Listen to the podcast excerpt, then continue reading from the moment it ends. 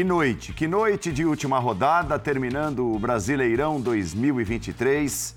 Chega o time do Linha de Passe com mais um título nacional, mais um título brasileiro para o Palmeiras. Entrou em campo para confirmar aquilo que todos já imaginavam que fosse acontecer. A conquista do Verdão será, logicamente, o tema mais importante dessa noite. Mas tem também o outro lado da moeda, um rebaixamento inédito. O Santos foi o último rebaixado. O Santos disputará a segunda divisão pela primeira vez em sua gloriosa história. Nós vamos a um rápido intervalo, voltaremos daqui a pouquinho. O Linha promete. O Linha vem quente. Já já. Aqui está o time de comentaristas do Linha de Passe apostos Paulo Calçade, Vitor Birner, Jean Oddi, André Kfouri, noite. numa noite daquelas. É lógico, o principal assunto do programa é mais um título do Verdão, é mais um título de campeão nacional para o Palmeiras. Mas a gente até abre o programa neste momento, antes, antes até do Palmeiras erguer a taça de campeão brasileiro, de legítimo campeão brasileiro, com imagens da Vila Belmiro, porque o Santos cai pela primeira vez. O Santos está rebaixado à Série B, foi derrotado pelo Fortaleza. São imagens de agora a pouco, assim que sai o segundo gol do Fortaleza, e foi um gol de um chute praticamente do meio de campo, né, um pouco para frente. Já os primeiros focos de confusão dentro da Vila Belmiro, é, o estouro de bombas do lado de fora. E neste momento, os jogadores do Santos estão no gramado. Fortaleza, logo depois de cenas como essa, saiu do campo, ainda não havia. Né, os 52 minutos prometidos pelo árbitro não estavam cumpridos, mas o jogo acabou com o Fortaleza fazendo 2 a 1 Mesmo se o Santos empatasse, é, o Santos cairia, né, o empate não serviria para livrar o Santos por conta dos outros resultados, das vitórias de Bahia e Vasco. Então isso aconteceu agora há pouco e nesse momento o quadro lá na Vila Belmiro mostra jogadores é, derrotados, derrotados, né? expressões derrotadas, é, chorando, alguns dos jogadores do Santos sentados no gramado e a torcida protestando, aqueles que ficaram nas arquibancadas, muitos já se foram. A tristeza santista também é um assunto absolutamente relevante nessa noite de quarta-feira, Paulo Calçade. Olá, Andrade, companheiros, fãs de esportes, é super relevante, né? porque é um gigante que vai para a segunda divisão, mais um vários gigantes do futebol brasileiro já experimentaram, mas quando vão para a segunda divisão, levam a sua história, mas é porque realmente tem problemas. E o Santos, durante muitos anos, apresentou os mesmos problemas desta temporada, mas ele conseguia escapar. E dessa daqui não deu, porque ele não conseguiu o suficiente. Vasco venceu, Bahia também. O Santos tivesse vencido, eh, os três com vitórias, estavam disputando para não cair ali, teria descido o Bahia. E não foi o que aconteceu. Então o Santos em casa deixou a oportunidade escapar, era um jogo muito difícil, mas você percebia, é, com o transcorrer do jogo, que a tensão realmente havia tomado conta dos jogadores, das mentes, dos pés, de todos os jogadores, então não saía mais nada e o time vai jogar a segunda divisão numa situação muito difícil. É, a segunda é cruel, a segunda reduz receitas, a segunda é muito difícil se recuperar, ainda mais para um time dessa dimensão. Mas o Santos trabalhou por isso. Trabalhou anos seguidos para uma queda e conseguiu em 2023. Essa daqui, Paulo. Oh, essas são a... imagens ao vivo, Agora, viu, Paulo, enquanto você fala. Essa daqui talvez tenha sido em 21 edições dos pontos corridos, a partir de 2003, a rodada mais emocionante que nós tivemos em todos os tempos porque a troca de posições na zona do rebaixamento foi constante.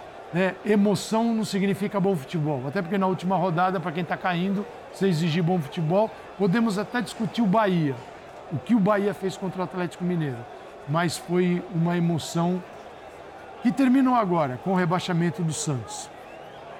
Oi, André, boa noite. Boa noite, Paulo. Boa noite, amigos. Uma ótima noite a todos. A noite só não é boa, claro, para a torcida do Santos, né? Que ficou com a vaga que faltava é, no rebaixamento desse Campeonato Brasileiro em 2023 e vai jogar a Série B é, no ano que vem.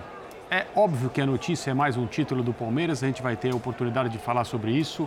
Mais uma etapa, mais um capítulo da cultura de vitórias que essa comissão técnica chefiada pelo Abel Ferreira conseguiu construir ao longo das últimas três temporadas.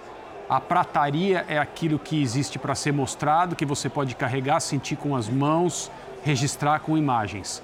Aquilo que levou a essas conquistas é o que realmente importa, é o, é o trabalho de fato feito.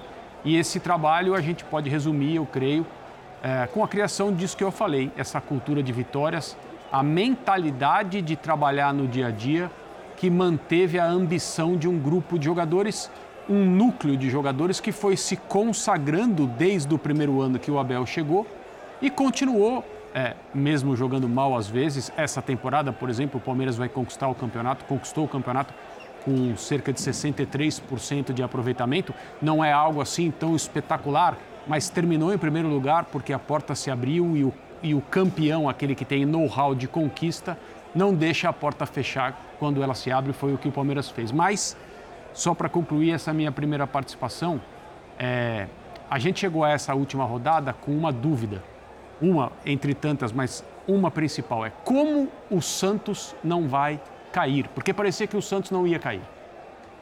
E, e por que, que essa dúvida ela existia?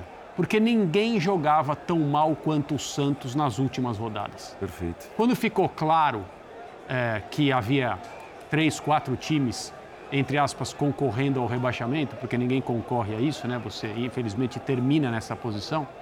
O Santos era o time que pior jogava.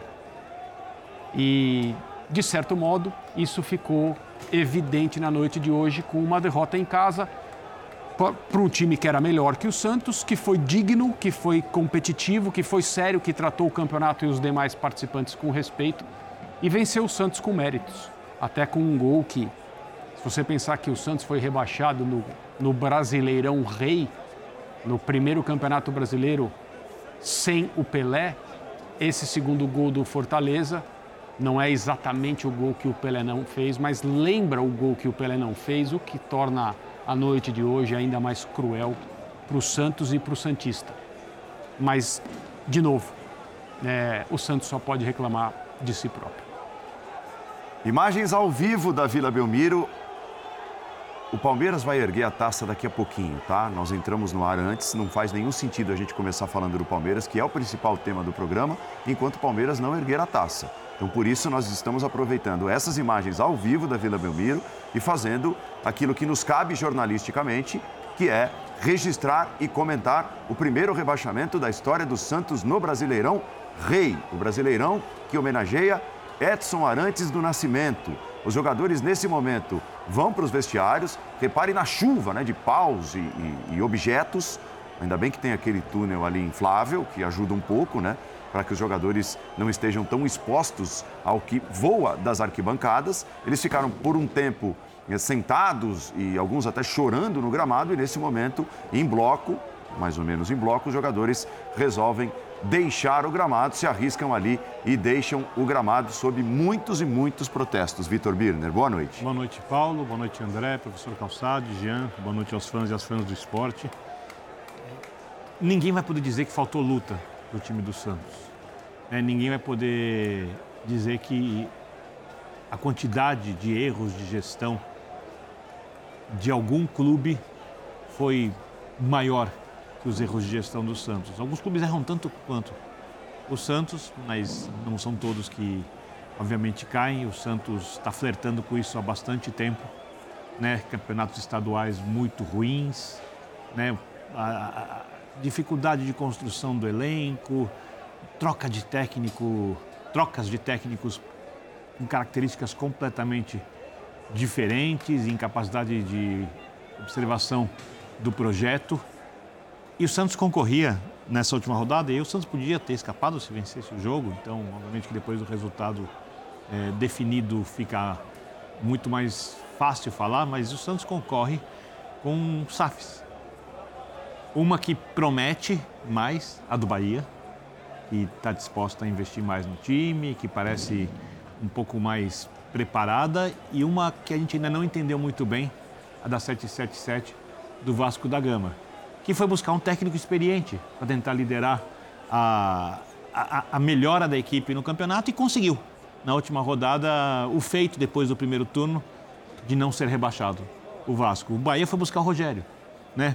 O jogo do Bahia hoje é um jogo histórico para o Bahia. Um jogo histórico. Pega o Atlético numa fase excepcional, que é melhor que o Bahia, ultra pressionado e ganha com bastante sobre. E quando o Atlético empata o jogo, a impressão que eu tinha agora, esse time do Bahia vai emocionalmente desmoronar. Não, o Bahia foi lá e buscou mais três gols. Era para ter feito mais que 1 a 0 2 a 0 3 a 0 antes de sofrer o empate.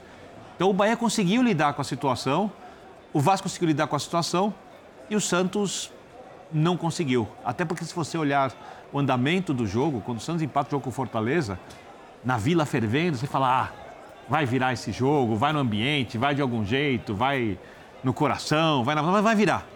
Não consegue. E toma um gol, quase do meio de campo, do meio de campo ali, que é um gol que fecha a temporada do jeito com uma assinatura marcante, né? Porque é um golaço dentro de casa.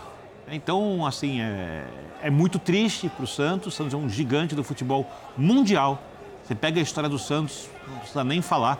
Você olha os jogadores do Santos que passaram na equipe nos últimos anos: Rodrigo, Bruno Henrique, Gabigol, Neymar. Só para falar jogadores de frente que vêm aí do, desse século e diante, para não falar de um Lucas Veríssimo, outros jogadores ali de nível muito alto. O Santos vendeu esses jogadores e não soube o que fazer. Com dinheiro, como não soube o que fazer com muitas outras situações. E infelizmente para o Santista, o ano que vem é de segunda divisão, com pouco dinheiro e sem um time à altura da sua camisa, da sua tradição. Depois do Oddi, nós vamos mudar para o título do Palmeiras. Será o primeiro tema mesmo para valer. E nós, ainda dentro desta edição do Linha de Passe, que tem uma hora e meia de duração, voltaremos a essa batalha contra o rebaixamento. Foi demais, com muita emoção. E, infelizmente, para a torcida do Santos, com o final que o torcedor não queria, o rebaixamento inédito do Santos para a segunda divisão. Então, ainda aproveitando as imagens, né, o nosso registro jornalístico com imagens ao vivo da Vila Belmiro, o Jean fala também sobre o rebaixamento do Santos, dá esse pontapé inicial e a gente segue com o Palmeiras na sequência com o grande campeão brasileiro. Boa noite, Paulo. Boa noite, companheiros. Parabéns ao Palmeiras e à sua torcida pelo título brasileiro. Em relação ao Santos, eu acho assim, é, eu assino o que o André falou. É, se a gente olhar para o que foram as últimas 10 rodadas do Campeonato Brasileiro, 11, 12 rodadas, para mim não tinha discussão de que entre os candidatos a rebaixamento, aquele que jogava menos futebol era o Santos. Se a gente olhar para o que foram, por exemplo, os jogos do Bahia contra o Atlético Paranaense, contra o América, as chances que uh, uh, o Bahia desperdiçou nessas partidas não era para estar na situação que estava.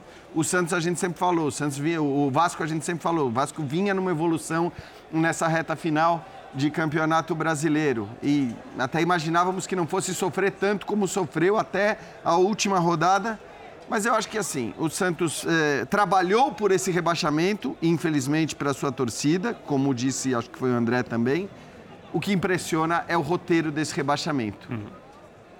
A rodada começa com o Bahia rebaixado, aos 11 minutos, o Vasco estava rebaixado. Aos 29 minutos, o Santos estava rebaixado. Aos 36 minutos, o Bahia estava rebaixado. Aos 39 minutos, o Santos estava rebaixado. Aos 63 minutos, o Vasco estava rebaixado. E aos 82 minutos, o Santos estava e esteve rebaixado até o final da rodada. Eu acho que esse roteiro, essa minutagem, explica bem é, o que foi esse campeonato brasileiro, a loucura na briga pelo título, a loucura na briga contra o rebaixamento. Olha lá o que você dizia, ó, é, a mudança dos placares. Né? E quem estava rebaixado ali, 15ª, 16ª, o, o 17º é sempre o rebaixado, tá? Então, os minutos citados pelo Jean, com as transformações desses placares aí, e, e, essa mudança que foi demais, né? É, e, e, foi algo que, de alguma maneira, simboliza o que foi esse campeonato brasileiro. É, foi um campeonato brasileiro, acho que assim, os, os críticos do, do, campeonato por pontos corridos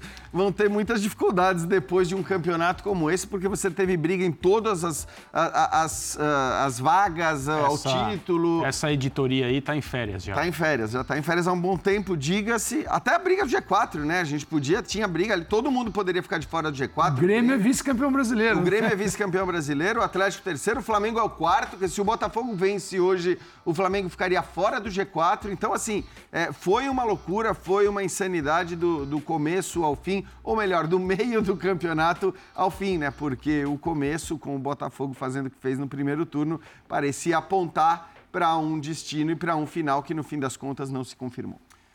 Muito bem, então daqui a pouco nós voltaremos no tema disputa contra o rebaixamento, tá? É, aí abordando atuações de Vasco e Bahia também, além, obviamente, da atuação derrota do Santos que o rebaixa pela primeira vez à Série B.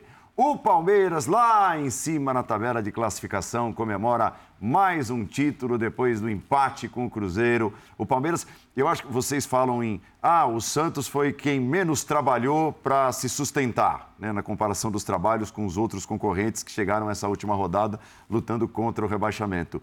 Eu acho que dá para dizer que o Palmeiras foi quem mais trabalhou, né, é, esperando o que poucos imaginavam que pudesse acontecer, mas aconteceu dos postulantes ao título, quando o Botafogo começa a tropeçar, hum. o Palmeiras foi quem mais trabalhou para conquistá-lo. É, tem uma. Tal, tal, é possível que você esteja certo, é, mas nunca a gente vai descobrir, em termos de é, intensidade de trabalho, quem trabalhou mais para o desfecho.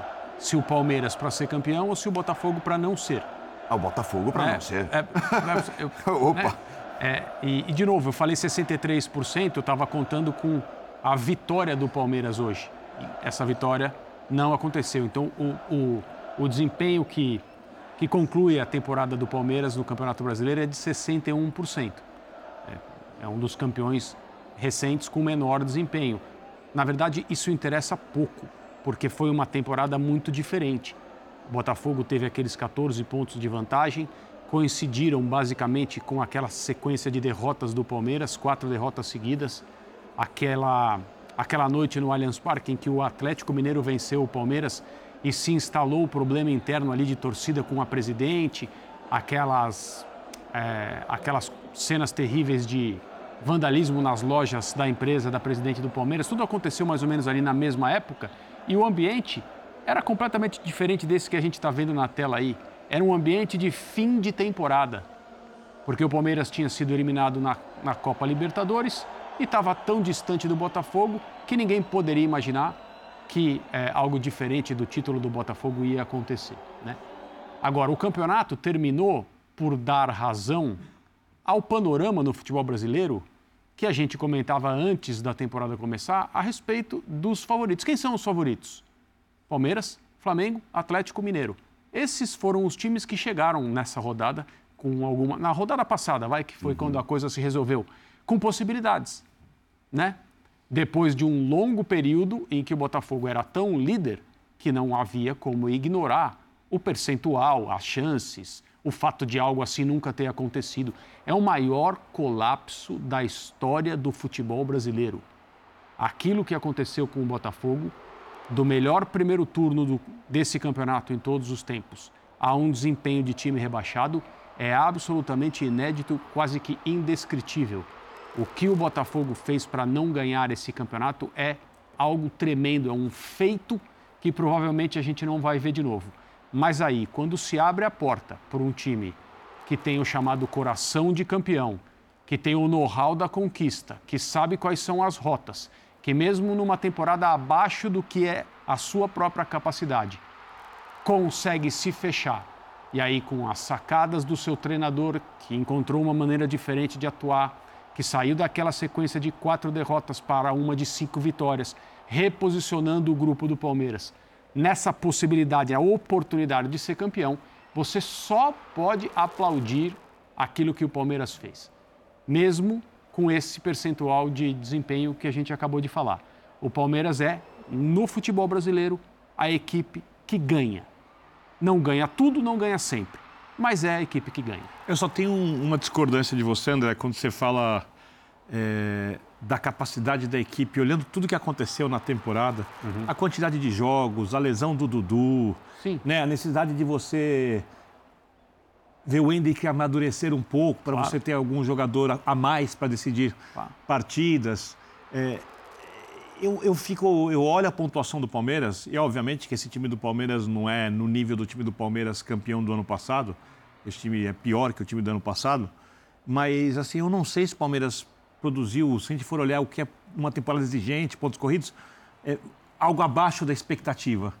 Talvez, talvez abaixo na Libertadores, não estou falando do Campeonato Brasileiro, ali nas atuações contra o Boca, uhum. aí, eu, aí eu também acho que o time ficou abaixo, mesmo contra o São Paulo na Copa do Brasil, também acho que o Palmeiras é. podia ter jogado mais. Acho pegando, somando, dando uma geral é nos pontos assim, é corridos. É essa era uma temporada que terminaria com o título estadual, né? O que seria muito pouco. Sim, concordo. É. E, então, eu, eu assim, um time que não contratou e que teve. Eu acho que o Palmeiras fez uma campanha à altura do que era possível. Né? E é uma das coisas que. muita característica dos, dos times do Abel quase sempre ou ele faz uma, uma campanha à altura do possível ou, me, ou, no limite ou até um pouco melhor do que a gente pode, do que a gente pode imaginar ou do que o time se, oferece, se apresenta, principalmente quando a gente fala das Libertadores, as duas que o Palmeiras ganhou, e aí eu lembro muito do jogo contra o River Plate na Argentina, do jogo contra o Atlético Mineiro em casa, do jogo contra o Atlético Mineiro fora, quando é campeão da Libertadores, até do jogo contra o Flamengo na decisão. São jogos em que o treinador e o grupo te ofereceram tudo o que era possível para os seus torcedores. Então, é, numa temporada onde o Flamengo fez o que fez na gestão do futebol durante o ano inteiro, onde o Atlético também teve problemas, e o Felipão demorou para acertar a equipe, e esses três eram os concorrentes do torneio mais palpável de pontos corridos, é, eu acho que o Palmeiras fez o que podia fazer. E o Botafogo, eu concordo totalmente que é o a principal é, é, a principal lembrança que, se, que a história vai escrever desse campeonato é a derrocada do Botafogo. Né? O Palmeiras mais um título, é, referendando a era Ferreira, o quanto o time é forte, a mentalidade vencedora, as opções de jogo. Mas vai se falar muito aquele campeonato que o Botafogo fez a melhor campanha do primeiro turno. Mas você olha a campanha do Botafogo no geral, e agora isso não vale o que eu vou, o que eu vou falar depois do primeiro turno não vale. Mas estou falando do, de, do, que era possível antes. Você olha a pontuação do Botafogo, a colocação, ela não é fora da realidade. Fora da realidade foi o que o Botafogo fez no primeiro turno. E depois também o que fez no segundo ou o que não fez no segundo turno. Então, e o campeonato tem um campeão que não tem a média de dois pontos por jogo. Dá um em alguma coisa, é uma pontuação baixíssima. É, o torcedor do Palmeiras é, tem que entender o seguinte: o título é legítimo Ninguém está contestando, tirando o Botafogo, mas acho que fica é uma situação até patética. Ah, mas isso a gente não vai, a gente não vai é, perder tempo é, tratando. Não, não, mas eu digo, é, é patético que espero que a torcida do Botafogo não entre na do. Me, me preocupa até é. é. o Botafogo nesse momento ter um gestor que se dedica a coisas como, como essa, é, porque ele mostra que não está afinado com o mundo do futebol. É, e aí é preocupante. É, aí explica até um pouco a derrocada, porque uma coisa é você. O Palmeiras foi campeão com 89 pontos, o Botafogo 88, aí nós vamos questionar uhum. uma decisão de arbitragem. Tá bom, uhum. válido. Agora, um time que teve 19 partidas para confirmar seu título e não conseguiu fazer isso. E que termina o campeonato em quinto e quer convencer as pessoas que, que um esquema sinistro deu ao Palmeiras 19 pontos ilegítimos. É um, assim, 19. Entrar é nessa, disso que se entrar trata. nessa é uma, das maiores, né? uma é. das maiores roubadas e não é sério. Então, assim, Palmeiras é legítimo campeão. O Botafogo jogou o título para cima e o time mais bem preparado pegou. Não era o Flamengo, não era o Galo, não era o Grêmio, é o Palmeiras. É o mesmo treinador há três anos, controle absoluto sobre o elenco é, conseguiu remanejar o time taticamente no final, sem a grande qualidade no banco. Então, sim, é um trabalho em que o campeonato se apresentou e aquele que trabalhou melhor ao longo dos anos pegou o título. Claramente. Foi o brasileiro de um futebol muito bem jogado? Não, para ninguém. Para ninguém. Não fosse essa derrocada histórica do Botafogo, a gente não estaria falando do Palmeiras a gente estaria falando do Botafogo, do bom trabalho, de uma SAF, de um primeiro turno da maravilhoso. surpresa que seria o Botafogo campeão. E de um segundo turno que não foi tão bom, mas se ele fosse ruim no segundo turno, só ruim, ele teria sido campeão. Ele foi abaixo disso. Então, por isso que não foi. É... E o Palmeiras, dentro da sua estrutura, que já vem de muito tempo, falou, peraí, esse campeonato em que as circunstâncias se tornaram favoráveis, Deixa que eu pego. Alguém precisa pegar. Alguém precisa. E, e assim, e o Palmeiras. Alguém precisa, eu, eu tem condições para isso. O Palmeiras deixa a marca oposta do Botafogo. Porque quando ele foi pressionado a buscar os resultados para ultrapassar ele, seus concorrentes, ele, ele assumiu a responsabilidade. É, é, com o América, semana passada, com dois minutos estava 1 a 0 é. né? Com o Fluminense se impôs praticamente o tempo o jogo todo. com Fortaleza. O jogo Que é o um marco. um sabe, homem a assim. menos naquela situação, ele vai buscar um ponto vai buscar fundamental. um empate que o mantém como líder nos critérios, sabendo que havia dois jogos, haveriam, haveria, perdão, dois jogos em casa para estabelecer a pontuação que o Palmeiras conseguiu. É, ele foi muito grande. Ele foi grande quando ele precisou decidir. Para mim, a questão é que assim, o Palmeiras é o campeão brasileiro e não pelo que ele fez em 2023. O Palmeiras é o campeão brasileiro pelo que ele faz há nove anos. O Palmeiras é o campeão brasileiro porque ele tem o melhor trabalho do Brasil, indiscutivelmente, pelo menos nesse nível de clube, nesse tamanho de clube. Então, é, por que, que o Palmeiras foi o campeão brasileiro? Ah, porque ele jogou um futebol brilhante nas 38 rodadas, ele foi disparado melhor o tempo todo? Não. Mas ele foi campeão brasileiro porque ele tem o melhor treinador, o melhor trabalho de comissão técnica, porque ele tem disparado a melhor categoria de base do Brasil já há muitos anos, porque ele conseguiu adquirir essa mentalidade vencedora com tudo que fez nos últimos tempos, e isso, evidentemente, acaba tendo como consequência esses jogos que vocês falaram, né?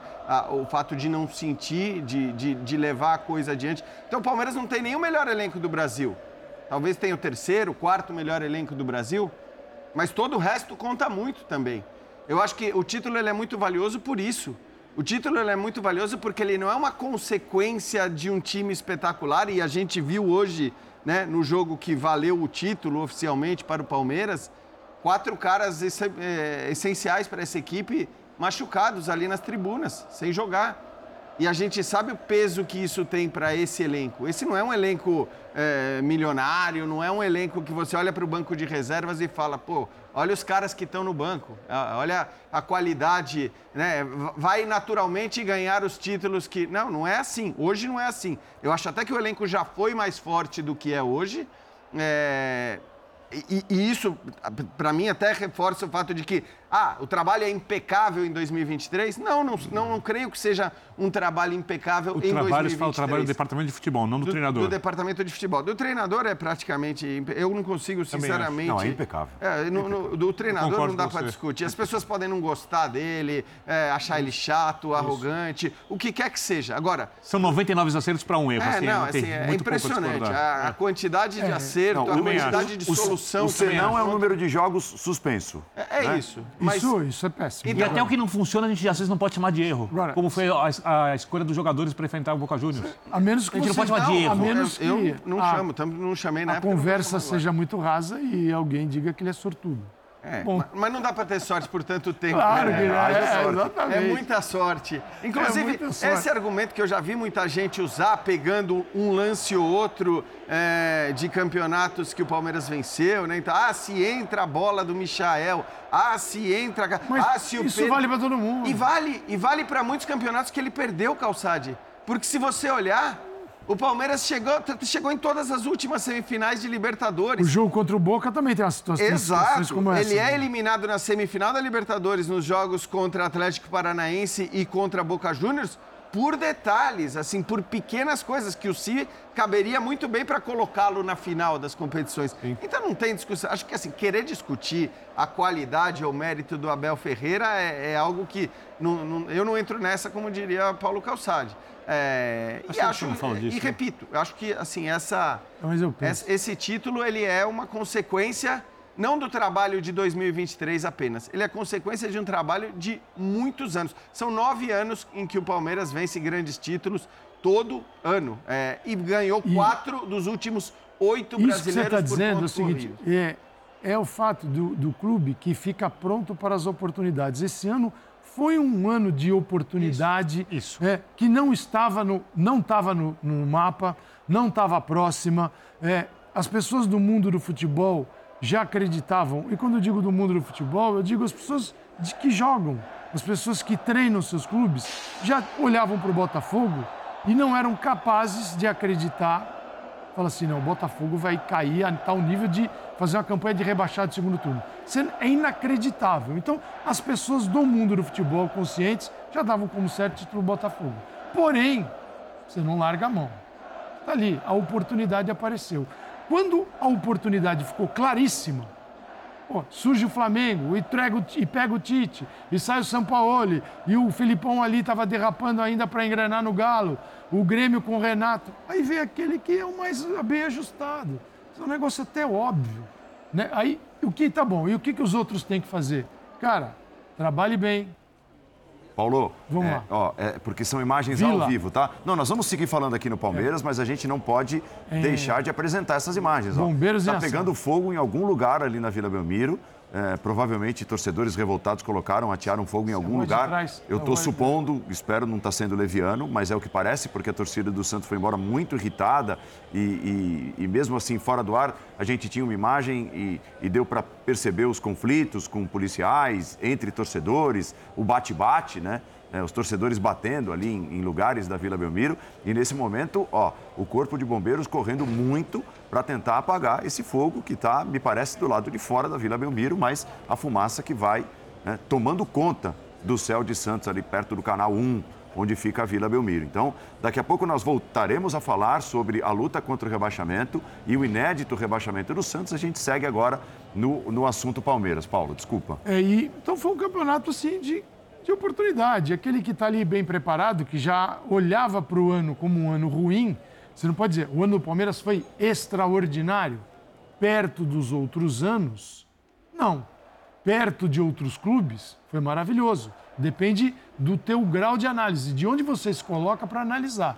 Para o palmeirense, está acostumado a outro nível de competição, a equipes melhores e mais competitivas, não foi o melhor ano. Porém, termina da melhor forma possível. Por quê? Porque é aquele clube que vem fazendo, é, que tem a melhor estrutura, que tem ah, o ambiente profissional bem preparado para o futebol. É, e ele faturou mais uma. É tu- estranho? Não, não tem nada de E, tu- estranho. e tudo isso, você fala sobre é, o momento em que o Botafogo dificilmente perderia o título. E o Piqueires deu uma entrevista pra gente que recentemente, não, o time sempre quis competir e tal. Em algum momento a gente não achava que o Botafogo ia perder número de pontos Exatamente. pra gente brigar pelo título. Piqueires falou isso aqui pra gente. É, e aí entra uma coisa que tem a ver muito com o que o Jean disse. Eu acho que os nove anos proporcionaram isso, mas eu vou colocar isso muito na conta do Abel Ferreira, da era Abel Ferreira, não do Abel Ferreira apenas. Gente- eu, sempre, eu gosto muito de falar sobre a, a personalidade dos coletivos. E, obviamente, que um treinador de alto nível, a personalidade dele, de algum momento, de alguma forma, ela reflete como se criasse um outro ser que é o coletivo do time em campo. Como o time reage diante das dificuldades, como o time reage diante de um erro de arbitragem, como o time reage diante de uma provocação do adversário. Todas as nuances do jogo, elas são testadas, são colocadas em campo para esse coletivo lidar com elas. E o Palmeiras teve o seu coletivo muito testado quando foi eliminado da Libertadores e o time demorou um pouquinho para reagir. Estou falando emocionalmente, o time queria competir, mas ele não conseguia competir como o Palmeiras, só que ele rapidamente, pouco depois, ele conseguiu reencontrar o seu jeito de jogar. E aí o Palmeiras... se, entra- se reinventar. E parecia naquele momento ser impossível num espaço tão curto de tempo. E aí está falando muito da parte tática. Eu concordo contigo, porque essa é essencial. Porém, se o Palmeiras não tivesse essa coisa do Palmeiras naturalmente competir muito em qualquer jogo, eu vou dar um exemplo muito claro: o campeonato estadual, que vale muito menos. O Palmeiras competiu estadual como se fosse um campeonato que o Palmeiras precisasse, que fosse realmente muito importante, que fosse pesar na temporada. O Palmeiras competiu, competiu, competiu, competiu. Eu acho que em alguns momentos até exagerou. Até E eu porque acho- fez isso na primeira fase. Eu, Então, eu ficava impressionado. porque é a meio personalidade. Exagerado até. Eu acho que o time chegou num ponto que esse coletivo ele é tão preparado para competir que ele não sabe ser de outra forma. Eu não consigo imaginar essa equipe entrando em campo relaxada. Hoje no jogo, o Palmeiras era campeão. Aconteceu Hoje. no primeiro jogo da decisão estadual. Os próprios jogadores disseram Sim. que aconteceu isso. Como o Abel Mas falou foi- isso no começo do campeonato e foi uma passado Ceará, Foi é uma raridade. um jogo. É. E aí, numa situação em que havia possibilidade de resgatar isso, e foi o que aconteceu. Agora, se você quiser pegar, assim, no, no pelo em ovo mesmo, e, e, assim, porque foi um assunto que a gente debateu aqui, e não apenas uma vez, porque aconteceu pelo menos duas vezes, assim, as declarações públicas, uma vez pelo Abel e uma vez por um dos seus auxiliares, que havia um esquema para o Palmeiras não ganhar o campeonato de novo. A história do sistema. Ou ninguém lembra disso? Isso aí, isso aí aconteceu. É, Como assim, sistema? Aliás, é, é, em relação àquilo que o Calçade comentou, o nível de cinismo desse relatório que o Botafogo levou ao STJD. O STJD, que é uma, uma corte que não costuma se preocupar com o decoro, não deveria nem receber esse tipo de coisa. Talvez devesse falar assim, ué, mas agora estamos confusos aqui. Não havia um esquema para que o Palmeiras não ganhasse o campeonato? E agora vem o Botafogo dizer que havia um esquema para o Palmeiras ganhar o campeonato.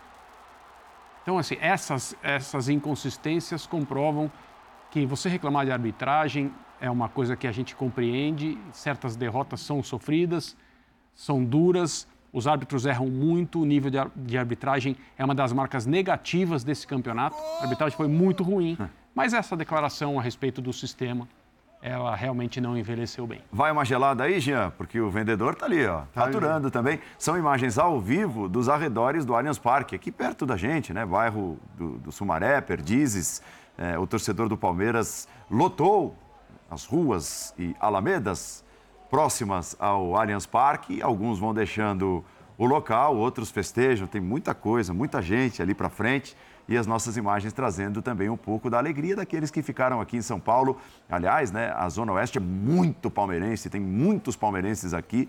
E o torcedor do Palmeiras, feliz da vida, comemora em casa, comemora em São Paulo, um título que tem a marca do garoto. Né? Fica a marca do garoto. Por mais que ele não tenha disputado uma primeira parte, digamos assim, de 2023 condizente com aquilo, com tudo que se esperava dele, é inegável, até pelo gol na partida final, que tem a assinatura de Hendrick, Arrancada. a conquista do título. E, é. e só uma, uma, uma coincidência que, que eu me lembrei aqui, tem um quê de Gabriel Jesus 2016, é, né? É, Porque tem. o Gabriel também ali, um garoto surgindo, jogou pouco tempo no Palmeiras, foi fundamental para aquela conquista e vai para o Manchester City. Tem isso aí mesmo, Paulo. Aliás, vou até é, cometer aqui uma indelicadeza e pedir isso? desculpas ao Francisco de Laurentiis, nosso repórter, excelente repórter do site, porque ele está fazendo uma matéria justamente a respeito disso, né? A comparação dos pesos do Gabriel Jesus em 2016 e do Hendrick agora em 2023 e me perguntou a respeito disso. Eu fui até dar uma pesquisada em relação em números e tudo mais porque não acho que seja uma resposta A impressão fácil. que eu tenho é que, a, é que a contribuição do Gabriel Jesus foi um pouco maior, um pouco mais no termos é. de atuações. Sem, dos números, é, então, é, sem, sem, olhar os números, porque às vezes a gente se engana muito, né? Mas eu, então, é, é eu fui olhar os números porque a minha impressão, eu me, eu me lembro muito bem do, do, título de 2016, mas me lembro que, pelo menos para mim, na minha opinião, não foi nem o Gabriel Jesus o principal nome daquela conquista, embora tenha sido mais badalado, o nome mais Moisés. De, Moisés. Moisés. Moisés. De fato, acho Jogou que o Moisés. Muita bola. A gente falou bola. sobre isso aqui. E aí fui olhar os, os dados e o Gabriel Jesus, em minutos, ele jogou é, assim, bem mais do que o Hendrick. O Hendrick é. jogou 65% do tempo que o Gabriel Jesus jogou em 2016. Muito bem. O Gabriel Jesus fez 12 gols naquele campeonato. O Hendrick fez 11 neste campeonato. 11 gols, quer dizer, em, em 65% dos minutos jogados. É. E, eu, e eu acho aí, olhando para o que era a, aquele time, olhando para as alternativas que você tinha no banco de reservas e olhando para como o Palmeiras se viu com poucas alternativas no final dessa temporada. E aí, assim, com todo respeito, e respeito de verdade pelo Breno Lopes, por exemplo, que é um cara que se dedica, que se mata pelo time, que fez o, o gol que a gente pode chamar de, de gol do título contra o Fluminense, foi ali que o título acho que ele foi garantido. Mas assim, você vê que você não tem tantas alternativas técnicas no momento que o Breno Lopes se torna um titular indiscutível desse time do Palmeiras. E por isso, eu afirmo que assim, eu não consigo imaginar o Palmeiras campeão brasileiro de 2023 sem o Hendrick. Uhum. Em 2016, sem o Gabriel Jesus, pouco provável, menos provável, mas eu não consigo fazer essa afirmação. Assim, o que o Hendrick fez, a quantidade de partidas excepcionais, a começar pelo jogo é, contra o Botafogo, né? mas também em outros, também no jogo contra o São Paulo, que ele foi bem. É, é eu que acho que. É, é assim, jogo, sem, porém, sem ele não dava para imaginar o Palmeiras aquele jogo simboliza, Eu acho que aquele jogo simboliza o que ele fez, né? porque foi. Assim, a, acho que a principal diferença entre a imagem, a lembrança que eu tenho do que foi o Gabriel Jesus naquela conquista e do que foi o Hendrick nessa é que o Gabriel Jesus fazia parte do contexto dos titulares do Palmeiras por mais tempo. O que se dizia era que, mesmo vendido, ele não tirava o pé, ele entrava nas divididas, você percebia que ele estava dedicado, ele era uma parte integrante daquele time. O Hendrick foi um recurso, né? não só no jogo contra o Botafogo, mas na parte que decidiu o campeonato a favor do Palmeiras nesses últimos jogos. E aí ele mostrou a compostura que ele tem, ele mostrou a sua qualidade técnica, essa mesma dedicação, esse mesmo compromisso. Ele também está vendido, etc. Então, é, é, me pareceu que foi uma contribuição num, num período menor, mas como ele surge e o Palmeiras ganha, o impacto é grande. Eu só, só acho, Jean, que o Hendrick. Eu concordo contigo. Se o Hendrick não jogasse nesse nível, dificilmente o Palmeiras teria conseguido ser campeão. É só olhar a diferença de pontos, como isso fez falta, é, como isso faria falta se não pudesse jogar. Mas o Hendrick entra no Palmeiras pronto para ser campeão, enquanto o Gabriel Jesus, para mim, é um jogador da recuperação, da reconstrução desse Palmeiras que chega hoje é. dessa forma.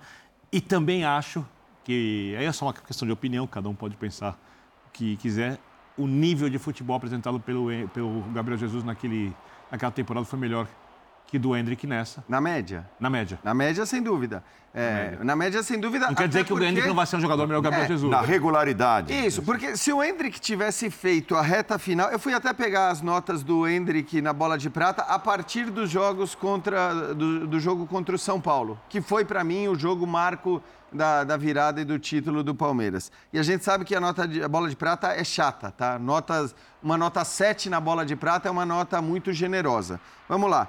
São Paulo 7, Bahia 6,5, Botafogo 9, Atlético Paranense 7,5, Flamengo 6,5, Internacional 8, Fortaleza 6, América Mineiro 8 e Fluminense 7,5 uma sequência de notas assim na bola de prata é algo muito difícil de você conseguir.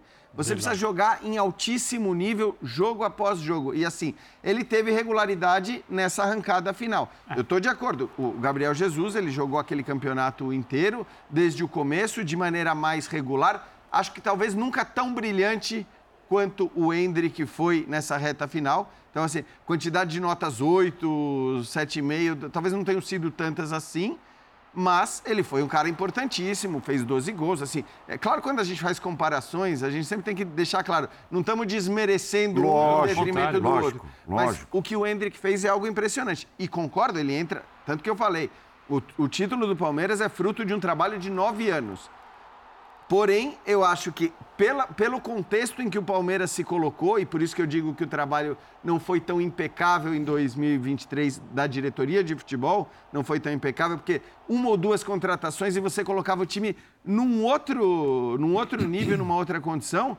Então, assim, acho que é fruto de um trabalho de nove anos, porém, sem o Hendrick, essa arrancada final dificilmente teria possível. acontecido. E Mas... o Hendrick é fruto do trabalho excepcional. Da, da, dessa recuperação do Palmeiras. Pelo porque o Palmeiras dele. tem essa do, categoria Palmeiras, de base absurda. Aliás, Palmeiras... hoje, hoje, estreou o Estevão, hein? Então, e, e ele, ele deixa esse cenas dos próximos capítulos. O resultado de um Palmeiras Estevão nos últimos cinco que minutos. eu via que a base não prestava. Você, você ouvia isso. A base não existia. Que quem ganhava a Copa São Paulo Quando era só isso? Corinthians. Esse Palmeiras da recuperação é. era um Palmeiras que vem de uma base que Silvia, quem ganha a Copa São Paulo é o Corinthians, o Palmeiras ah, não ganha nada. É, lá, atrás. lá atrás. Lá atrás. E só um detalhe a favor do Gabriel. O Gabriel, quando chegou no Manchester City, ele impressionou pela postura dele. Ele estava mais desenvolvido para jogar na Inglaterra do que o Manchester City e o Guardiola imaginavam. Uhum. Pela postura tática. O Agüero não estava legal, não estava bem, o Gabriel entra e ele consegue é, realizar, participar do time, que é um time que tem uma forma complexa de jogar, ele se encaixa. Depois ele teve um, uma quedinha, mas ele chega bem. Não sei se o Hendrick vai chegar assim no Real Madrid. Uhum. Então, assim, também o Gabriel. É porque a gente fica com a memória do cara que está jogando agora. Mas o Gabriel é uma produção magnífica da base do Palmeiras. É, e ele chega é. mais velho, né? Ele é. chega um pouco mais é, velho. O Hendrick é precoce City. demais. O Hendrick é precoce, tem mais seis meses de Palmeiras. A gente não sabe né, com qual treinador, se com o Abel, se sem o Abel. Então, rapaz, tem uma imagem no, no, no pódio e, e, nesse momento, né, surgem muitas especulações claro, qualquer imagem é... Exato. É, tem uma frase... imagem que está rodando aqui nas redes, que é o torcedor do Palmeiras gritando lá no Mineirão, no momento assim, da entrega do, do troféu e tal, ou pouco antes fica Abel, fica Abel. E ele brinca e olha para os companheiros e faz o gesto do Cristiano Ronaldo. Eu aqui, tipo, eu fico. Uhum. Então, o que tem de palmeirense cheio de esperança por causa dessa imagem, da brincadeira, né, que fez claro. o Abel ali em cima do pódio, mas é, tem tudo a ver com o destino, né, imediato do Palmeiras, a permanência ou não do Abel Ferreira, que é se, é que assim, eu tenho muito cuidado para cravar essa coisa do maior ou um dos uhum, maiores, uhum. então eu prefiro ir na linha do um dos maiores. É. Mas eu acho que é o maior técnico da história do Palmeiras. É, o cara é, é, é, um absurdo o que ele faz. É um absurdo, é um absurdo que ele ganhou, né? No tempo em que ele está no Palmeiras, é um absurdo a quantidade de títulos, o tamanho desses títulos, porque a gente está falando de duas Libertadores e dois campeonatos brasileiros, entre todas as outras conquistas, mas é um absurdo também a participação dele nesses títulos o quanto ele tem de, de, de, de fundamental é, interferência para que o Palmeiras conseguisse conquistar esses títulos. Claro. Porque não é que o Palmeiras tinha o melhor elenco nos últimos dois, três anos do futebol brasileiro. Não é. Não é assim. E em contrapartida, o Palmeiras é quem mais venceu. Agora, inclusive, é possível dizer isso porque o Flamengo não venceu nessa temporada. Então. Ó, é, presidente Leila, tá? Aspas. Farei o possível e o impossível para manter o Abel, mas ele não me falou nada. É, nem eu procurei. Devemos conversar nesta sexta-feira, tá? Então, a brincadeira do Abel e agora a palavra da presidente Isso, sobre o tema, para vocês seguirem no tema, no assunto.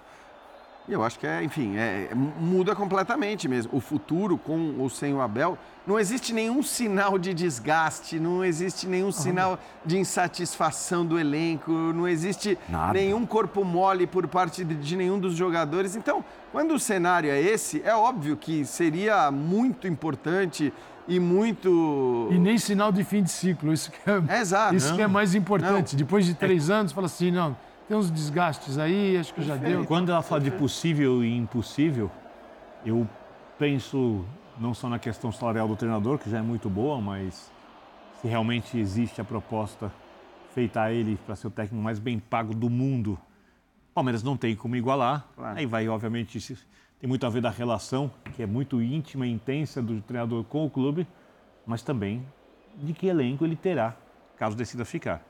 Eu acho que essa é uma grande questão, porque assim, a gente fez mil elogios aqui, todos merecidos. No final das contas, não importa se joga o melhor ou pior futebol, importa que você joga o melhor ou pior futebol para você poder ganhar os campeonatos.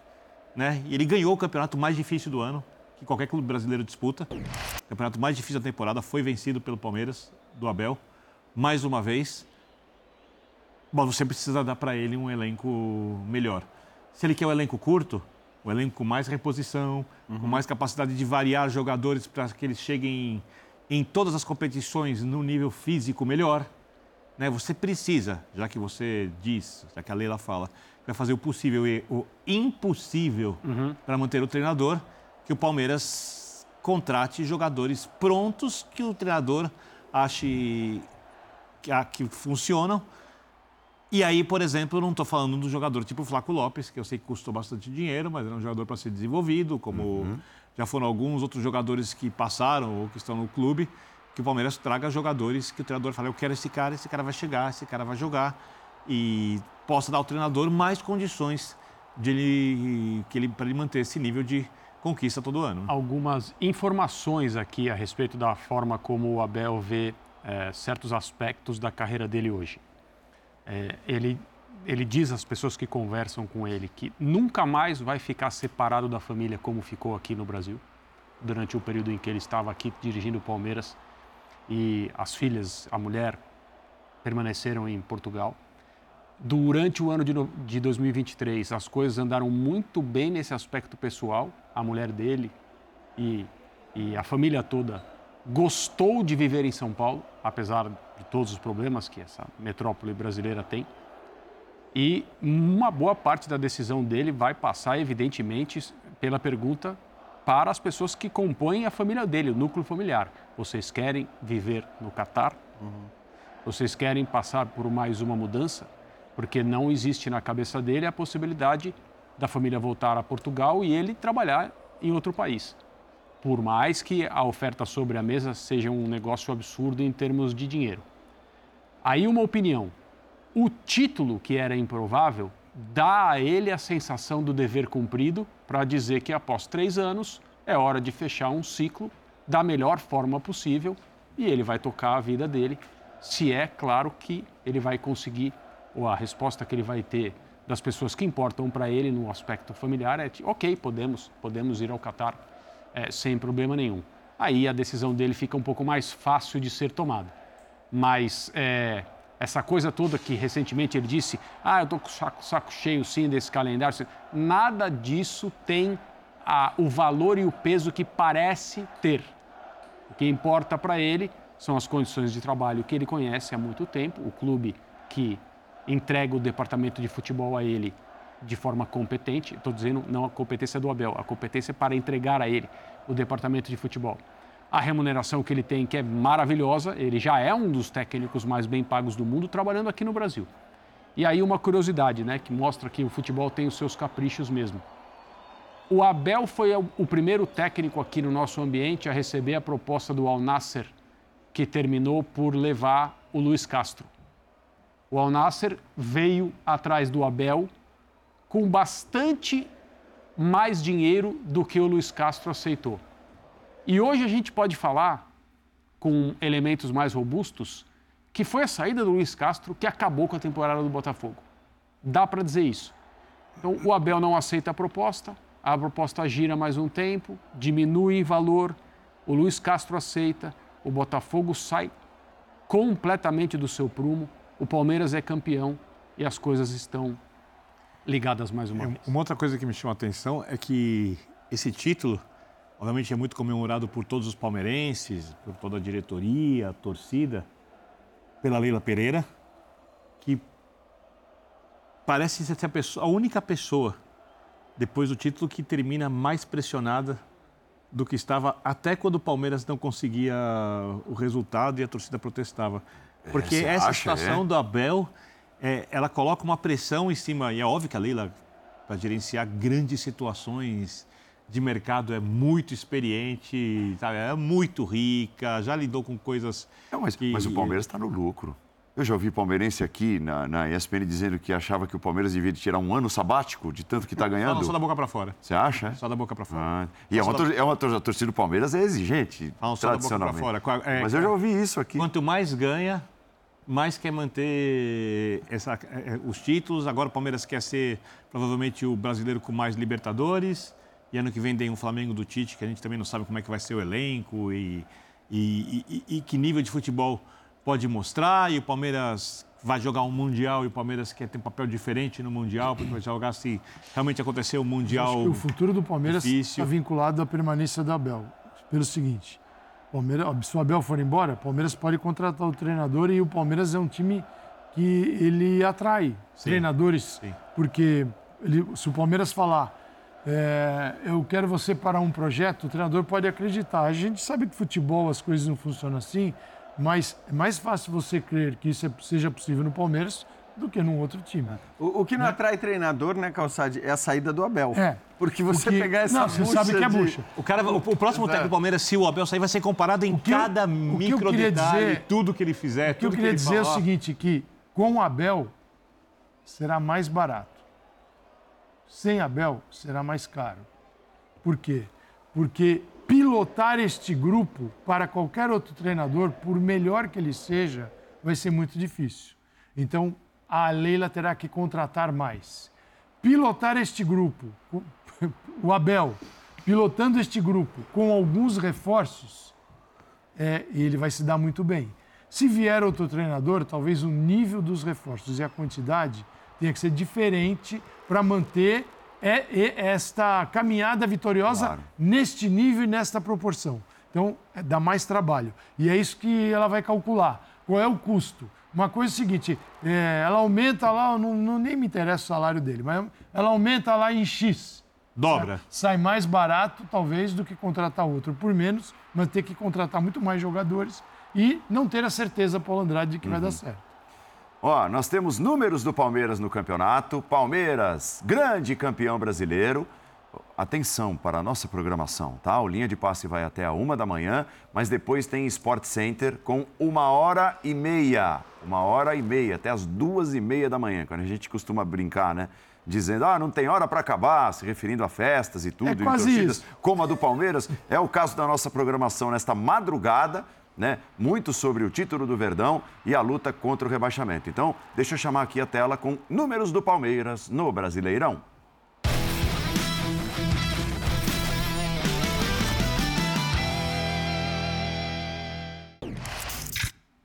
E aproveitando para te convidar, já que a assinatura é do Bola de Prata, tem Bola de Prata nesta quinta-feira, meio-dia e meia. A eleição dos melhores, né? a seleção do campeonato, é, o melhor do campeonato, a avaliação rodada a rodada, jogo a jogo do time dos canais ESPN e Star Plus. Então aí estão os números do Palmeiras, o campeão brasileiro de 2023. Agora a parte de baixo, tá? Então é uma noite saborosa para vascaínos e tricolores baianos. Os dois se safam, né? Dois grandes do futebol brasileiro permanecem e estarão na Série A no ano que vem. Mas falar em grande, o Santos, pela primeira vez rebaixado. Nós vamos voltar com as imagens da Vila Belmiro e aí as imagens do jogo também. É, aquela, aquela fumaça que a gente apresentou agora há pouco, nada mais, nada menos, ó, essa fumaça é a imagem de quatro carros queimados por torcedores na saída da Vila Belmiro, tá? Inclusive tem uma imagem no Instagram do jornalista colega nosso da TV Gazeta, o Tiago Salazar, que mostra perfeitamente esses quatro carros pegando fogo. Então, é, parte da torcida ali, a revolta e tudo mais, infelizmente, ateou fogo em quatro carros neste ponto da Vila Belmiro, que fica muito perto da entrada ou saída, dependendo do ponto de vista, do vestiário. Tá? O vestiário dá para a rua na Vila Belmiro. É uma arquitetura diferente, mais antiga e tal. Então o vestiário dá para a rua e ali, naquele ponto, foram queimados quatro veículos. E essa fumaça é. vem exatamente dos veículos. Deixa eu só chamar o Rafael Valente, nosso repórter que está na Vila Belmiro, para trazer um pouco mais da atualização é, do cenário e dessa noite triste para o torcedor do Santos e tensa depois com essas imagens que a gente está mostrando. Rafael, bem-vindo. Fala Paulo, boa noite, boa noite também aos amigos aí da mesa, ao nosso fã de esporte. Você falou tudo, uma noite muito tensa, não começou assim, começou até com esperança, a torcida, como o Santos dependia só de si, a torcida acreditava que seria possível escapar do rebaixamento. Só que a cada minuto de jogo a noite foi ficando mais tensa, mais complicada e praticamente o final do segundo tempo foi um foi só de confusões assim. Começou na rua Tiradentes, que é essa rua que você citou dos quatro veículos incendiados, com um confronto entre torcedores e policiais militares, cavalaria da Polícia Militar.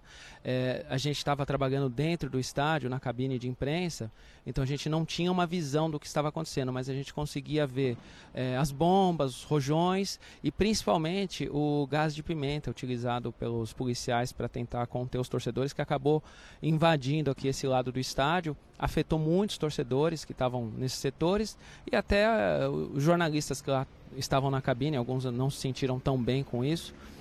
Aí também começaram a ocorrer tentativas de invasão no campo. Nisso o Santos acabou sofrendo o segundo gol do Fortaleza. Acredito que até pouca gente no estádio tenha conseguido ver esse gol. E a PM já estava presente dentro do estádio, já tinha feito alguns cordões de isolamento.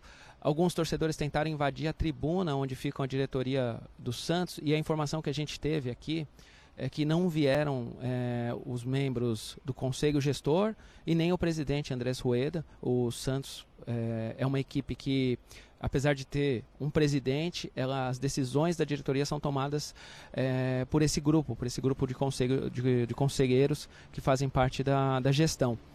Em seguida, a gente começou a ver vários focos assim de confrontos, né? Confrontos de torcedores com policiais dentro do estádio, torcedores discutindo entre si. E aí essa fumaça que a gente acabou registrando, que no primeiro momento a gente não tinha informação do que era, a gente conseguia ver só que era uma fumaça bem densa. Até os bombeiros aqui da Vila Belmiro começaram a se se mobilizar e conseguiram fazer uma mangueira de de incêndio chegar até o local para diminuir. Eles ainda estão trabalhando ali naquele setor, pelo jeito a, conseguiram diminuir bastante o incêndio, mas não conseguiram dissipar ele. E o gramado da vila, Paulo e amigos, tem assim restos de cadeira, restos de daqueles mastros de bandeira que os torcedores trazem, né, para tentar incentivar o time. Foi uma situação assim muito complicada. A gente viu muitas crianças passando mal, chorando, muitas pessoas de idade também passando mal. Tinha sim um público na Vila Belmiro formado por famílias, formado por pessoas que frequentam aqui há muitos anos, com essa esperança de ver o, o Santos escapar do rebaixamento. Só para complementar, é, geralmente, quando os jogos terminam aqui na Vila Belmiro, em coisa de 10, 15 minutos, acontece a entrevista coletiva com o técnico do Santos, o Marcelo Fernandes. Até agora não aconteceu, eu já me comuniquei com a assessoria de imprensa do Santos. Vai acontecer a coletiva, não tem ainda uma, uma, uma, estimativa de quando começa, por causa disso do que você falou. A fumaça do incêndio invadiu o ambiente e, e também o cheiro do gás de pimenta também já tinha invadido o ambiente, então tudo isso atrasou e a gente imagina também como é que deve estar o clima. Os jogadores demoraram mais de meia hora para poder deixar o gramado, Paulo e amigos. É, que coisa. É, inclusive nós mostramos né, ao vivo o momento em que os jogadores deixavam ali o, o gramado sob paus e pedras e tudo que voava, objetos e chinelos que voavam das arquibancadas e o Santos vai disputar a Série B. É, a gente abriu o programa dizendo o Santos fez força para isso, a começar é, pela sucessão e trocas sequenciais de técnicos. Né? Começa com o Odair Helman, o ano, aí depois vem o Paulo Turra, uma escolha questionável, a torcida do Santos não gostou. O cara fica sete jogos. Aí vem o Diego Aguirre, cinco jogos, e termina com a efetivação do Marcelo Fernandes, que ali é, que sempre foi o, o tapa-buraco, né? Mas é, chegou, tentativa e erro. Oh, dois bons jogos, bons resultados, beleza. Efetiva e vai com ele até o final. Assim, é, é, é, um, é, um, é um, uma administração às cegas incrível. Né? É, eu, não, eu não vou me esforçar para lembrar quantos técnicos o Santos teve depois de São Paulo e Cuca. Porque certamente eu vou esquecer de algum período curto, de Ó, algum. Depois de São Paulo, teve o Gesualdo Ferreira, aí veio o Cuca. Marcelo Fernandes, interino. Ariel Roland, Marcelo Fernandes, interino. Fernando Diniz, Fábio Carilli, Marcelo Fernandes, interino. Fabian Bustos, Marcelo Fernandes interino, Lisca Doido, Orlando Ribeiro interino, Odair Realman, Cláudio Miro Santiago, Cláudio Miro, ex-volante interino, Paulo Turra, Diego Aguirre e Marcelo Fernandes 17 efetivado. trocas, contando os interinos, não são 17 nomes, são 17 trocas de técnico. E que só caiu agora? E, então. Podia ter caído eu, eu, eu, Exato, a questão é essa. Não, isso, isso, isso é muito. O torcedor do Santos sabe disso. Isso, eles brincaram com isso. Porque é o seguinte, o Birner, a gente olha para o banco e para a lista e você enxerga o ponto final, eh, você enxerga isso como um grande problema. Mas atrás dessas trocas é existe um clube, isso em todos os clubes, que vem fazendo tudo errado. E aí você. É, a, a, grande imagem, aquilo que é, ilustra os erros, são as trocas. Mas na verdade é um festival de erros né, de, de, dentro de um clube de futebol. Se, sempre alguém vai cair e isso para o futebol brasileiro, para qualquer futebol, é salutar. A queda, o acesso, o descenso, né, é salutar. Agora, o jeito que se cai, né? É, é assim, eu, eu fico uma cena assim, Santos. porque os motivos são muito óbvios, né? A gente pode repetir e citar quantas vezes quiser. Me chama muito a cena, eu fico pensando, fui muito a Vila Belmiro na minha vida. E é um dos ambientes mais. É, que tem mais a ver com o futebol, e eu não estou falando só dentro do estádio. Hum. A chegada ao estádio, as ruas no entorno, é uma, ali está toda a história mais. Parte da história mais bonita do futebol brasileiro está ali. A realeza do futebol brasileiro, o jogo que transformou o Brasil em referência do futebol no mundo. E não é só a realeza, e nós não estamos falando só do Pelé. Não, não é só do Pelé, do futebol mais admirado pelos ingleses, o Beautiful Game. E você chega na vila, aquelas ruínas estreitas, e o ambiente inteiro, as casas com as cores do Santos, os moradores no entorno, torcedores do Santos. Aqui é uma coisa assim. E esse é o pior momento desse ambiente na história. Ambiente nunca viveu isso, né? Que viveu tanta coisa bonita e tanta dificuldade, porque o Santos teve outros times ruins também ao longo da vida, além de grandes equipes, como quase qualquer time na história do futebol. E esse é o pior momento de todos. Esse lugar, por exemplo, onde os bombeiros estavam trabalhando, olhando para baixo, aquela é uma rua que é fechada, porque a vila é pequena. Quando tem eventos da Comebol, Copa Libertadores, Copa Sul-Americana, as entrevistas coletivas são nessa rua. Fecha-se a rua ali atrás, Uhum. coloca-se o banner da Comebol e ali acontece a entrevista, porque a Vila não comporta, por tamanho hoje, o que o futebol moderno pede como estrutura para você receber uma cobertura internacional de uma Libertadores ou de uma Copa Sul-Americana. entrada principal, vira à esquerda. Isso. A primeira rua esquerda que dá para o fundo do gol ali. Exatamente. Então, então, então é, é, assim, eu estou com a cena na cabeça, assim, do, tentando entender um pouco o momento que o clube, que o Santista, a história do Santos, os Santistas É um choque. mais antigos. É uma mas coisa... não é uma surpresa para quem acompanha Não, não, não. Como você falou, foi um caminho pavimentado.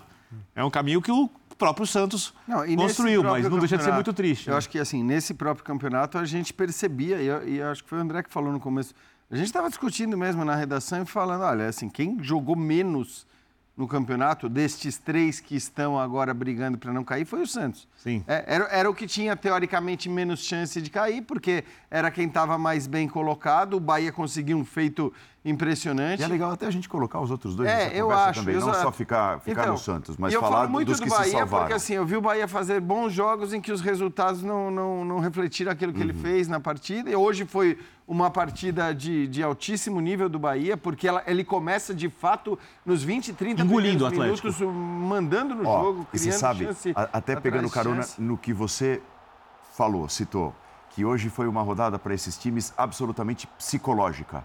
E o Bahia, dos três, foi disparadamente É. o time que mais apresentou preparo psicológico na adversidade. e- e de que que é a quando, gente- e é quando o Galo empata o jogo. É, e era o que. Eu e era tinha o que- saído mais destruído do último É jogo. É, e era dos o que últimos tinha dois. mais, o- e era o que tinha mais motivos para estar descrente e, e tudo mais. Então, eu acho que assim, olhando para o que fizeram é, essas três equipes nas últimas dez rodadas, sei lá, de fato o Santos e até porque os, os bons resultados não eram reflexos de grandes atuações, eu, eu, enfim, é, é- pelo menos era a minha impressão, tá? É, agora, eu só acho o seguinte: o Santos foi rebaixado, é muito triste, é muito chato. Agora, também a gente precisa parar de tratar certas coisas esportivas como tragédias, como se alguém tivesse morrido, porque alguém vai morrer. Alguém vai morrer. Se a gente começa a dar esse peso, é um resultado esportivo. Se a gente começa a dar esse peso e corroborar o peso da tragédia, alguém morre com as reações que a gente tem visto ano após ano em rebaixamentos de times brasileiros no, no nosso futebol. Porque é o que a gente está vendo. Carros sendo queimados, que podem explodir, podem matar crianças que estão no estádio, idosos que estão no estádio, qualquer um pode morrer em situações como essa. Então, assim, a gente tem que relativizar o que é futebol e o que, o, o que sai completamente dessa alçada, que é a estupidez generalizada e tudo mais. Agora, o Santos tem que, e eu sei que é duro, é, é, mas o Santos tem que olhar para frente. Então, assim, como grandes times já caíram, se recuperaram e, e- e- e alguns até rapidamente se colocaram no mais alto patamar. Precisando do de um projeto brasileiro. fazer isso. Eu estou falando do Grêmio. O Grêmio sai da Série B e foi o vice-campeão brasileiro nessa temporada. Então, assim, é, é possível. Agora, é claro, você precisa trabalhar melhor, você precisa ser mais sério. E também a gente sabe o quanto é mais difícil agora é, com a questão financeira, porque antigamente os times caíam e continuavam recebendo um dinheiro relativo a- ao seu tamanho, às participações na Série A e tudo mais. Tinha um amortecedor, né? É, hoje não é mais assim. Hoje não tem um amortecedor. Então a- as receitas vão cair. Como ficam os contratos dificuldade. vigentes, É. que estão no outro patamar, de time de Série A, não de Série B. Mas até por isso vai ter que trabalhar melhor do que precisaria trabalhar na Série A, né, Calçade? Porque, Muito melhor. então é, é, é uma situação evidentemente complicada, mas agora é hora de E dentro do que você falou, Jean, o dia que a gente, dia que a gente puder dar uma nota, ó, vamos imaginar que a gente possa dar uma nota 8, que é uma boa nota, até porque a gente está no fundo do poço. Então 8 já é um sonho. Uma nota 8 para a gestão dos clubes brasileiros, não de um clube, dos clubes brasileiros. Fala assim, nós estamos num futebol que tem um calendário razoável, não é mais criminoso como é o atual, não se perde tempo com competições sem sentido, né? Você em data FIFA você não você respeita, né? Porque jogar no dia seguinte a data FIFA é uma brincadeira de mau gosto. O jogador está no avião, você está jogando. É, o dia que a gente tiver algo razoável, quatro vão cair também. Então, assim, essa loucura que é a morte, eu acabei procurando, e aqui eu tentei procurar, não lembro. Um jogador, talvez argentino, que falou isso. falando exatamente, estava falando isso hoje, do rebaixamento que é na América do Sul, na Argentina, no Brasil e é num outro país. Uhum. Não que as pessoas não levem isso a sério, mas não é para levar do jeito que se leva aqui. Exato. Né? Aí você vai lá e bota fogo no carro de alguém que foi ali para trabalhar. E essa pessoa está sem o automóvel dela, o carro pegou fogo porque algum pirado, maluco, resolveu pegar suas frustrações e botar fogo no carro. Você Ônibus acha- também. Você acha que você põe fogo num carro assim facilmente? Porque é um fósforo que você joga? Não, você tem que ir para botar fogo num carro. Tem que, que trabalhar caprichar, por Tem isso. que trabalhar por isso. Quer dizer, então, esta loucura, e não é uma loucura só do futebol, né? A gente vive isso Claro. em todos os sentidos, mas, gente, Não, mas é, é- é- é um jogo. É, assim, é- é isso, é quem entra no campeonato está sujeito a isso. Preciso saber disso. É isso. E a gente, assim, é, acaba normalizando pelo tanto que isso se torna comum. E, e nós, em todo, em nossa área também é muito responsável por isso. É claro, Jornalismo claro esportivo. nos- nas incitações e tudo mais, mas eu não vou nem Exatamente. entrar no- no- ne- nesse aspecto. Mas assim, é tão comum isso, é tão comum que o rebaixamento gere esse tipo. A gente estava falando aqui. Quando eu digo normalizar, não é assim achar que, ah, ok, tá tudo legal. Mas é normalizar no sentido que quando faltavam 10 minutos para acabar o jogo do Santos, a gente falou. Vamos ficar de olho porque vai ter quebra-quebra, É. porque vão Exatamente. estourar tudo. Porque vão... Quer dizer, a gente já sabe que isso vai acontecer. Já sabe o roteiro. Essa é uma normalização, de certa maneira, né? Quando a gente já prevê e já espera acontecer pra- e espera para ver o que vai ser quebrado, ah, no que vai ser ateado fogo, quem vai ser ferido. Vai morrer alguém. Exato. André, e o Vasco permaneceu e assim, foi muito mais na no impulso, no, No empurrão, porque o Vasco não fez, o Vasco fez um jogo muito tenso com o Bragantino hoje. Sim, é. Ele estava muito tenso. Até a derrota para o Corinthians, é, eu tinha a impressão que o Vasco não jogava para ser rebaixado, não tinha, não tinha em campo o caráter de um time de Série B, é, não vinha jogando bem seguidas vezes, teve alguns resultados que foram um pouco cruéis em relação ao que o Vasco jogou. Mas aí, quando o Vasco perde em casa para o Corinthians, e aí tem toda aquela questão do retrospecto, né? É, o Corinthians é um adversário que tem sido ao longo dos últimos muitos anos especialmente difícil para o Vasco. É, eu entendi aquela derrota como um, um sinal de um problema bem, bem grande assim. Mas aí o Vasco chegou a essa situação de hoje, tendo que olhar para outros resultados, mas tendo que se garantir, tendo que fazer a sua parte. E fez. Né? Então, hoje o Ramon Dias, que é um cara que desde que chegou, não só fez um trabalho como treinador e líder de jogadores, que era exatamente aquilo que o Vasco precisava, como também se comunicou representando um clube no qual ele é novo, né? Ele não tinha até, até, até chegar para trabalhar no Vasco nenhuma relação com o Vasco. E a forma como ele incorpora o torcedor, o clube, o grupo de jogadores, fazia pensar que ele, que ele tinha jogado no Vasco na época de jogador, ou, que, ou que essa não era a primeira passagem dele, pelo, mostrava uma relação com o clube que no final se mostrou fundamental. E aí, aquele dia no qual ele bate na mesa e diz Nova Barrar, hoje ele pode. Hoje ele pode garantir, porque naquele momento ele não podia garantir. A tradução daquilo era: nós vamos, o torcedor pode ter certeza que nós vamos lutar até o fim para evitar que o Vasco seja rebaixado. E foi o que aconteceu. A minha impressão hoje, pelas circunstâncias, pelos adversários, era que o time que ia cair era o Bahia. Mas eu não, eu não é, deixei de pensar que o Santos era quem jogava pior. É, e- e- O Vasco, para mim, era o time com menos possibilidade, com menos jeito de rebaixamento Não, você tá falando antes dessa rodada. antes dessa rodada. É, porque acho que a última rodada ela deixava tudo aberto. Claro que o adversário do Bahia, que é bom dizer, né? O Bahia, o Atlético, ao contrário do Bragantino e ao contrário do Fortaleza, jogava por alguma coisa ainda. O Atlético claro. tinha, eh, tinha que vencer É. para não depender de tropeços que Isso. acabaram acontecendo do Botafogo. O jogo mais difícil de- antes dos times que lutavam pra- pela permanência era do Porque o Bahia. Atlético é o líder do retorno, é quem estava jogando mais e estava jogando por alguma coisa, ao contrário do Bragantino e do Fortaleza. Então, assim, a situação do Bahia era mais complicada, é, certamente.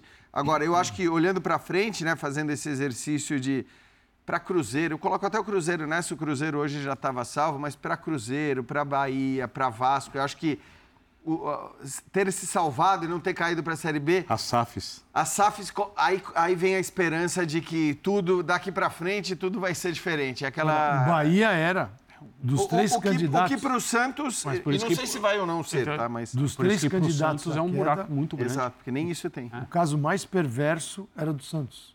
É, Porque era o Falar nisso, você fala, a gente mostra imagens de ônibus, e parecem ônibus municipais de transporte Do público, também atearam outro fogo lado. em ônibus. Aquilo é um ônibus pegando fogo. São ônibus, acho no plural, né? Não só um ali.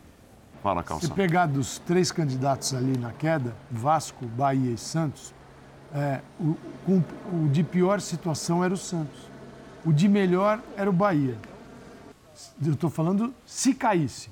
Porque se caísse o Bahia, o Bahia tem a estrutura de- do grupo do Manchester City, que é um grupo que você olha, você fala, é, é um grupo que tem uma estrutura voltada para o futebol, tem resultados dentro do futebol e não veio brincar no Bahia. O grupo que assumiu o Vasco, ele só gerou dúvidas. Não conseguiu pagar o Piton para o Corinthians até agora. É um grupo que deve. É uma SAF que não paga. Quer dizer, a SAF veio para não ficar naquela trajetória de criação de dívidas e pagar as dívidas. A SAF do Vasco veio e criou mais dívidas. Então, é o seguinte, é uma SAF como essa, muito obrigado. né, O Vasco já tem problemas demais, agora só mudou o endereço da dívida, mas continua fazendo. É, mas mesmo assim, uma decisão, uma grana, o Vasco poderia investir na segunda divisão. O Santos, ele não tem o que, vai, o que ele vai abraçar. Ele tem uma eleição e quem assumir, fala assim, eu viro SAF. o Parto que que da onde, né? O que, que eu faço da vida? Eu vou, eu vou partir com que dinheiro? Com os salários dos caras também não é uma folha pequena. Paulo, a gente tem muito para falar ainda desse brasileirão bem maluco, emocionante, É. mas que deixou muita gente com o coração doendo por aí. É por isso que acaba o brasileiro, mas não acaba o linha de passe 2023, né? Nós teremos ainda edições, edições relacionadas ao Mundial de Clubes também. Na segunda-feira, a edição tradicional que não para. É, e a nossa programação não para. O linha de passe vai para um rápido intervalo e volta daqui a pouquinho, mas logo a seguir tem o Sport Center com as palavras dos treinadores. Uma hora e meia de duração também, até as duas e meia. Muito mais do drama santista, o drama desportivo né, pegando carona aqui no que disse o Jean Oddi, a alegria de baianos e cruz maltinos pela permanência na primeira divisão e a alegria maior, a máxima alegria do torcedor do Palmeiras que comemora mais um título e os outros times que não foram citados aqui, mas que são importantes, o Grêmio vice-campeão e, e tudo mais, o Botafogo que vai para pré-libertadores, enfim, tem bastante coisa ainda, bastante tema que você terá no Sport Center, mas linha de passe volta para o encerramento daqui a pouquinho, até já. Sport Center na sequência com Abel Ferreira, com Rogério Ceni falando daqui a pouquinho ao vivo. Paulo Calçade, André Kfouri, Jean Oddi, Vitor Saúde e paz a todos. Tchau. Tchau. Ótima Valeu. madrugada. E, inva- E a invadimos todas. a madrugada. Parabéns, Palmeiras.